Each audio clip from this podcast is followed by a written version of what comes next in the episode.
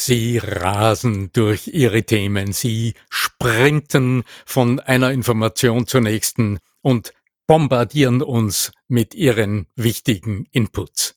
Ich nenne sie tatsächlich die Sprinter. Welche Ressource, welche große persönliche Stärke oft dahinter steckt und wie du am besten mit dir selbst umgehst, wenn du zu diesen zu schnell sprechenden Menschen gehörst. Darum geht's in dieser Episode. Bleib dran. Der Ton macht die Musik. Der Podcast über die Macht der Stimme im Business. Mit Arno Fischbacher und Andreas Giermeier.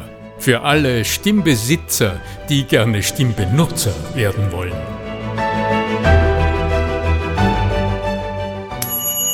Bist du interessiert an der Gratis-Videoserie Nutze deine Stimme für mehr Erfolg?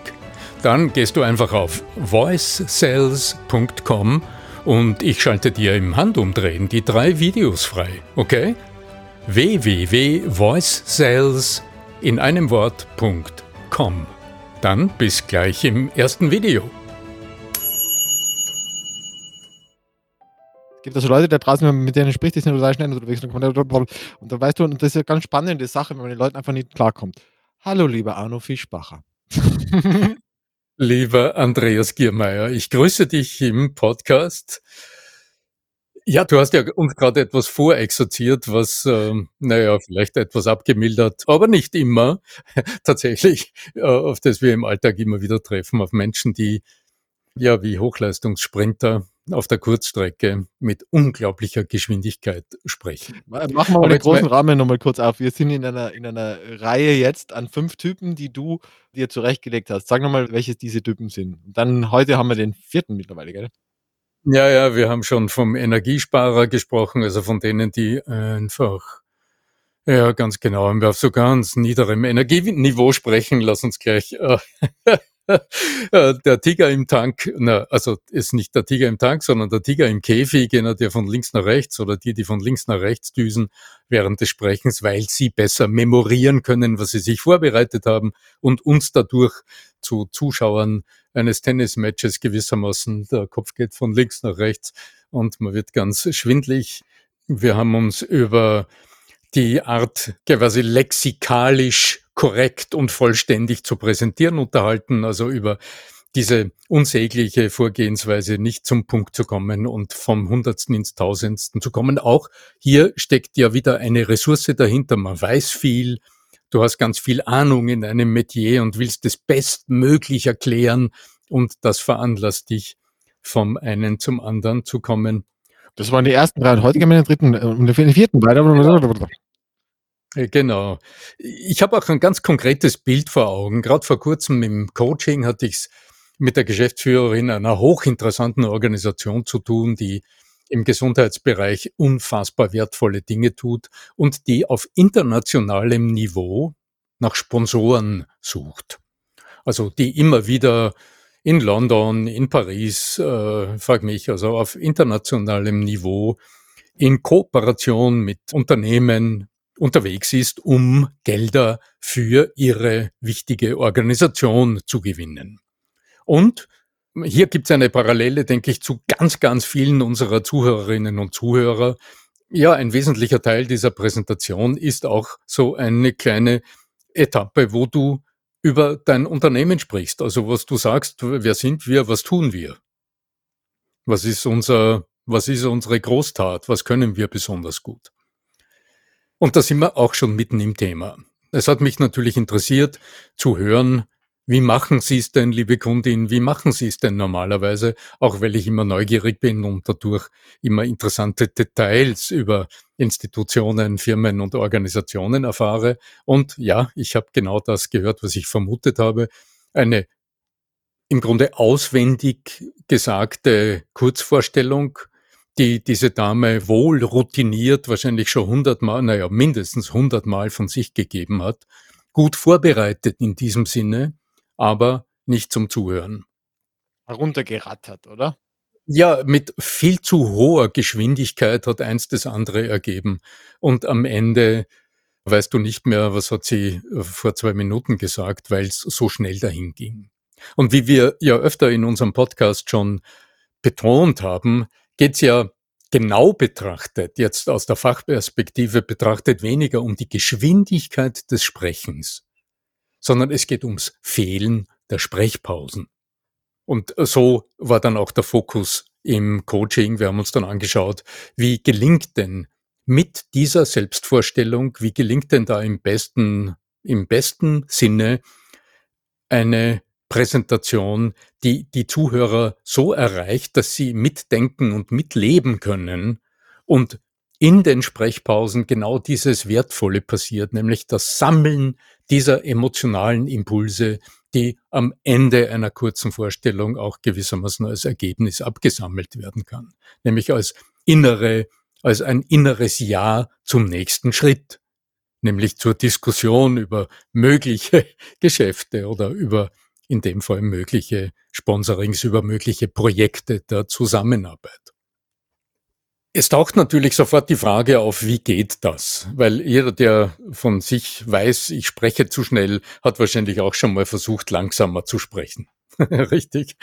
ich weiß nicht, Andreas, wie weit du dich selbst betroffen fühlst, wenn wir darüber reden. Kennst du das aus deiner eigenen Praxis? Aus meiner eigenen Praxis zu schnell zu sprechen. Ja, ja und nein. Es hängt an, an bei mir hängt es persönlich eher an der, an der jeweiligen Situation. Wenn ich wahrscheinlich auch am hormonellen Spiegel der, des jeweiligen Momentes, ja. Also vor allen Dingen, wenn du natürlich in Situationen bist, die vielleicht ungewohnt sind, unangenehm sind oder wo du einfach eine gewisse Art von Herzfrequenz hast, die vielleicht weit über dem ist, was dir normal als angenehm vorkommen würde dann könnte es auch sogar mir passieren, dass ich so schnell spreche. Ja, ja ich sehe in der Praxis sehe ich ähm, zwei oder drei Aspekte als Treibmittel dieses pausenlosen, zu schnellen Sprechens. Du hast gerade einen ganz wesentlichen Aspekt genannt. Das ist oft die Selbstanforderung. Also dieses, ich will es besonders gut machen.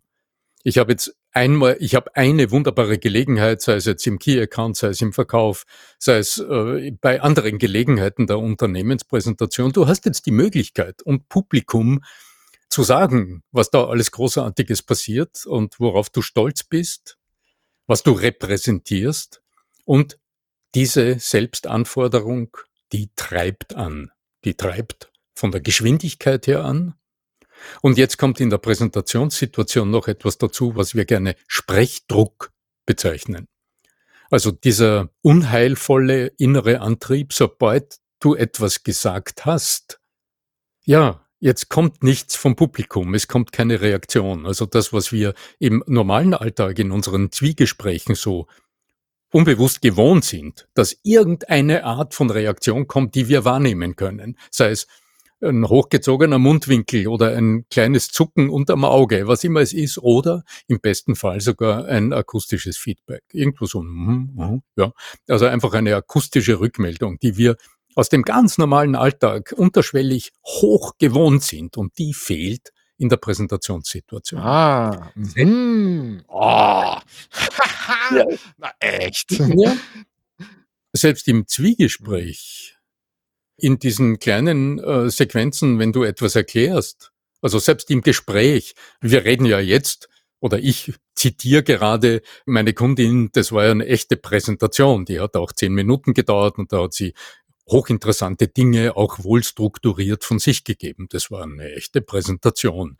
Aber auch im Zwiegespräch gibt's diese Momente des Präsentierens, also in dem Sinne, dass dann nur du sprichst für, sagen wir, zwei Minuten, wenn du etwas erklärst. Ja, es gibt ja auch in bestimmten, äh, bestimmten Dialekten oder auch im Englischen immer die Rückfrage, isn't it? Oder auf, auf, auf ich glaube, so Vorarlbergerisch, die sagen dann immer oder, oder. Oder, oder ähm, viele sagen dann, äh, auf Deutsch dann auch einverstanden. Also die sagen ja Aussage und dann einverstanden. Ja. So. Ja, das sind diese kleinen. Also die äh, Aufforderung zum Zustimmen. Die Aufforderung oder. zum Feedback. Ja. Was aber gleichzeitig, ähm, also ich empfehle es nicht, weil es in einem Vortrag sich dann beginnt Stereotyp zu wiederholen. Und alle Stereotypen, Wiederholungen von Mustern im Vortrag, durchbrechen unsere Wahrnehmungsschwelle. Also mit anderen Worten, sie fallen uns auf. Und sobald uns jetzt etwas heraus, sobald etwas heraussticht und uns auffällt, ist unsere Aufmerksamkeit dort. Also sobald es die Wahrnehmungsschwelle durchbricht und uns bewusst wird als Muster, als oder, als gell, als ja, ja, und es wiederholt sich dann permanent, dann lenkt uns das komplett vom Inhalt ab und fokussiert uns auf dieses, dieses kleine Element des Sprechens. Weniger wünschenswert. Was ist aber dann eine mögliche Lösung? Ja, eine mögliche Lösung ist tatsächlich eine Frage in den Raum zu stellen oder generell darauf zu achten, dass was immer du sagst, du absendest. Und wenn du es abgesendet hast, dann liegt darin ja eine unterschwellige, auch hörbare, also akustisch kann man das nachvollziehen, durch so eine kleinen Anhebung des Tonfalls am Satzende. Nicht die letzte Silbe wird hochgezogen, sondern es gibt so ein am tonales, äh, wie soll man sagen, so einen kleinen tonalen Hügel am Satzende, der signalisiert, dass ich meine Botschaft hinüberreiche und jetzt warte, dass meine Zuhörer, dass du, der du jetzt zuhörst, das aufnimmst und verarbeitest. Konnotierst heißt es in der Linguistik. Also das heißt, verknüpfst mit deinen Erfahrungen, mit deinem Wissen, mit deinem Leben, verknüpfst. Und aus dem eine Reaktion entsteht. Also das, von dem ich ja zuerst gerade gesagt habe, dass wir genau das in Mitteleuropa beim Präsentieren so oft nicht erleben, weil unser Publikum brav mit versteinerter Mimik und mit verschränkten Armen vor uns sitzt und uns beim Arbeiten zuschaut mhm. und uns diese Reaktionen nicht schenkt. Umso wichtiger ist es, dass du darauf achtest, dass du auf, auf zwei Merkmale deiner Sprechweise ganz besonders achtest. Punkt Nummer eins. Achte auf hochgezogene Satzenden. In dem Moment, in dem du die Satzenden hochziehst, weil du noch während du sprichst weißt, du musst ja gleich weitersprechen, dann geht dein Blick zur Seite und dein Gehirn überlegt schon mal, was kommt als nächstes. Und dadurch ist jetzt für deine Zuhörer und Zuschauer offensichtlich, dass du ohnehin mit dir selbst beschäftigt bist und dass diese Botschaft nicht uns als Zuhörern gegolten hat, sondern dass du im Grunde mit dir selbst sprichst. Und wir wissen jetzt, du wirst gleich weitersprechen. Also ich muss nichts tun. Ich muss nichts verarbeiten. Die große Gefahr ist, dass aus dem heraus dann auch diese Diskurspartikel entstehen, wie das so, so interessant heißt, also die Ams und As. Das ist der kleine Platzhalter, den unser Organismus dann erzeugt, weil wir das Satzende hochgezogen haben und ja, und dieses und wäre das zweite Merkmal. Also hochgezogenes Satzende, achte darauf, nimm dich vielleicht einfach mal auf und horch dir's an und horch mal hin, wo ziehst du deine Satzenden hoch und wie geht's dann weiter? Und du wirst bemerken, dass verhältnismäßig oft nach einem hochgezogenen Satzende der nächste Satz mit dem Wörtchen und beginnt. Achte also auf Entenschwänzchen, also auf diese hochgezogenen Satzenden und auf die und-Bindungen. Und in der Rhetorik spricht man dann gerne von Girlandensätzen, also von aneinander mit und aneinander geklebten Sätzen. Und der nächste Satz beginnt wieder mit und und der nächste Satz beginnt naheliegenderweise dann wieder mit und und so ist wieder so ein eines dieser Stereotype entstanden, von dem wir gerade gesagt haben, es ist nicht sehr günstig, denn diese Stereotypenwiederholungen von Mustern in der Sprache, in der Sprechweise, und im Ton, die durchbrechen irgendwann einmal die Aufmerksamkeitsschwelle, also die Bewusstheitsschwelle des Publikums, die fallen uns auf und ab dem Zeitpunkt ist der Inhalt im Grunde gekillt. Dann ist unsere Bereitschaft gegen Null gesunken, tatsächlich mitzudenken, weil wir beobachten jetzt im Grunde die Form. Mit Lösungsansätzen habe ich schon begonnen. Ich wollte eben gerade sagen, also weil im Prinzip die, du hast jetzt äh, viele Lösungen gesagt, aber nicht für die Frage. Nämlich für die, wenn ich zu schnell mhm. spreche, wie schaffe ich es langsamer und so zu sprechen, dass ich bei meinem Gegenüber als angenehm empfunden werde? Aus der Praxis heraus sage ich, ich denke wohl wahrscheinlich die wichtigste Übung dafür ist im Alltag während ganz normaler Gespräche, Zwiegespräche in der Familie, mit Freunden, im Beruf, mit Kollegen, einfach mal darauf zu achten, wie der ganz normale zwischenmenschliche Dialog strukturiert ist. Genau. Ja, ich sehe dich jetzt am Bildschirm, unsere Zuhörer sehen dich nicht, aber die ahnen, du hast jetzt genickt.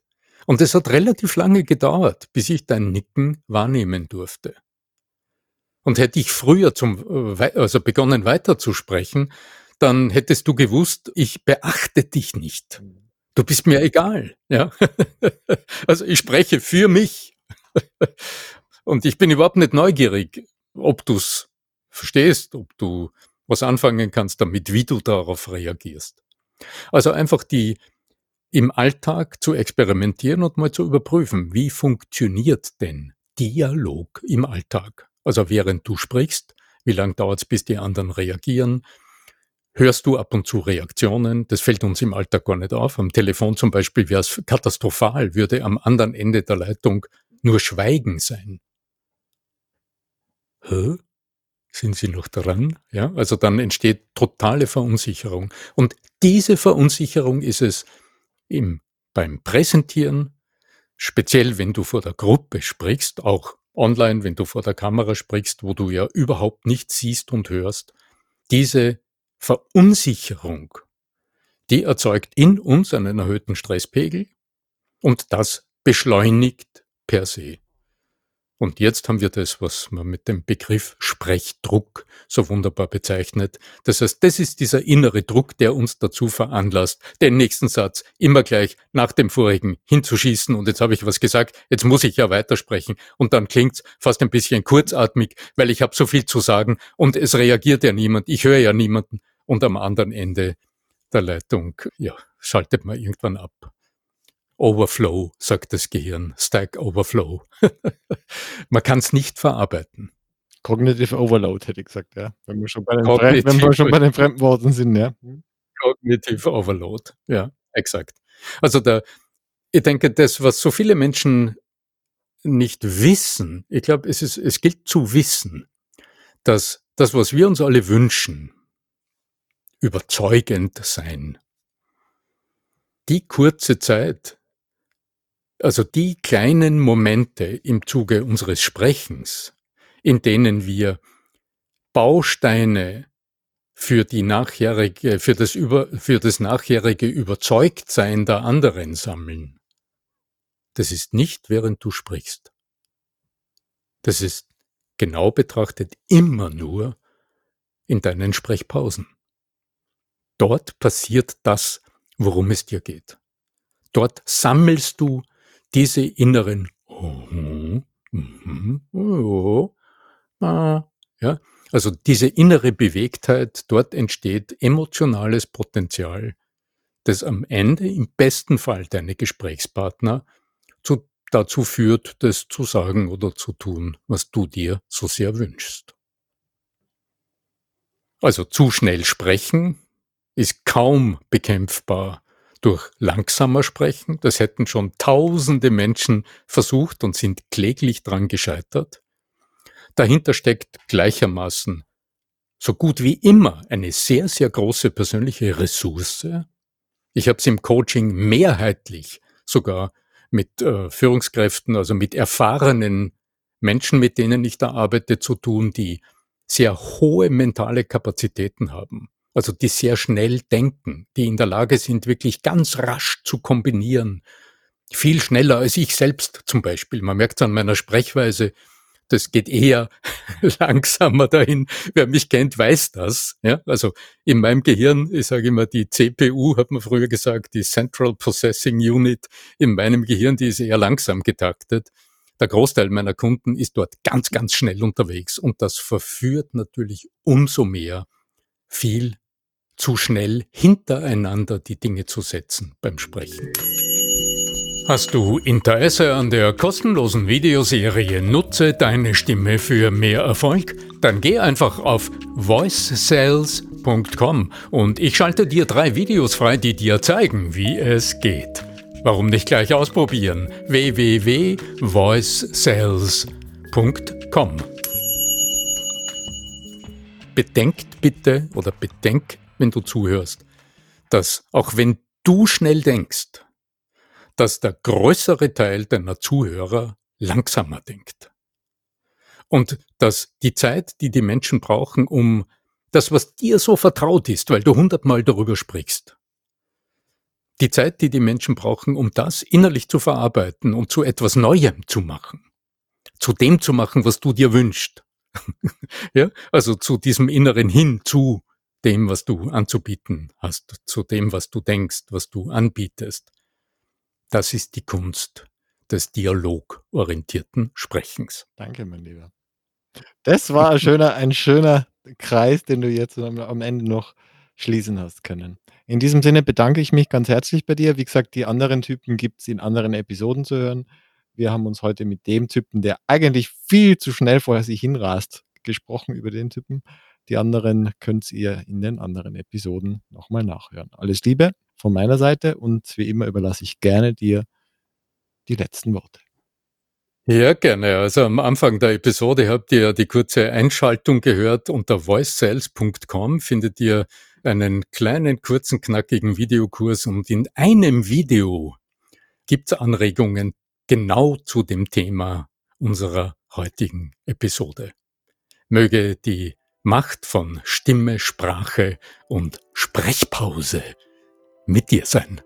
Dein Arno Fischbacher.